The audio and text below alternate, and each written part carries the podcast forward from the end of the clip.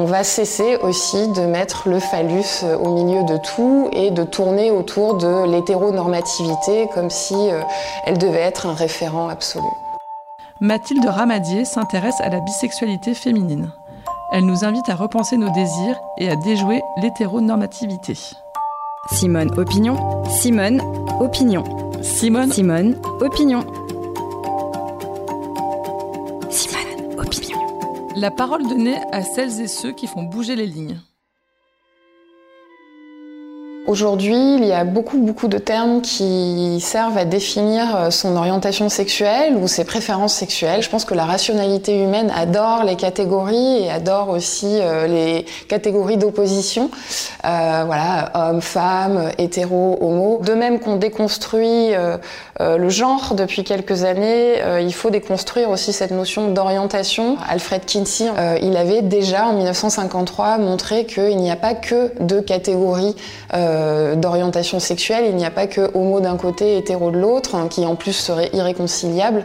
Il y a mille nuances entre les deux. Je pense néanmoins que ça peut être très important pour certaines personnes de trouver le terme le plus exact, hein, le, qui correspond le plus à ce qu'elles ressentent, parce que ça, ça relève aussi d'un besoin euh, d'affirmation, ça permet de donner confiance, de rejoindre aussi euh, euh des, des, groupes d'appartenance. Personnellement, je préfère parler de situation. On va se placer sur une certaine position d'identification à un moment donné de, la vie, mais ça ne veut pas dire qu'on tourne le dos au reste. Sur des échantillons très larges de femmes euh, qui se déclarent euh, hétéro, euh, homo ou bisexuelles, 70% de femmes ont déjà éprouvé du désir ou eu des fantasmes ou qui regardent de la pornographie lesbienne. Il y a 40% des femmes qui passent à l'acte avec un, baiser, un rapprochement physique au moins une fois dans leur vie.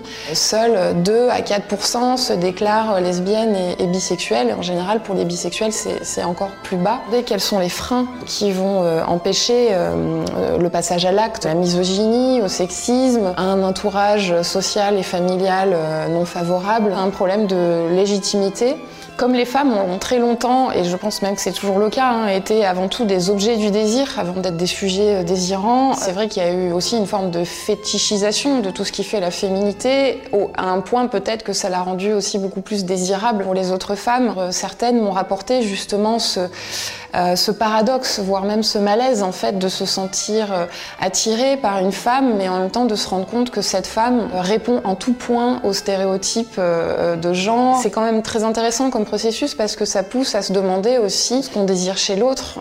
et ça, c'est un dialogue intérieur aussi qui peut être très riche quand on s'ouvre à, plus d'un genre. Cette libération du désir chez les femmes qui aiment plus d'un genre peut être aussi un levier politique. Les femmes bisexuelles ou pansexuelles, fluides, prennent la tangente deux fois, euh, non seulement vis-à-vis de l'hétéronormativité, mais également une seconde fois en refusant de rejoindre en l'occurrence une autre monosexualité où elles n'ont pas non plus euh, leur place. Je ne dis pas euh, tous et toutes bisexuels tout de suite, pas du tout. Vivre fluide est plus une invitation à laisser de la place à, ces, types de désirs si on les sent poindre en soi. On va cesser aussi de mettre le phallus euh, au milieu de tout et de tourner autour de l'hétéronormativité comme si euh, elle devait être un référent absolu.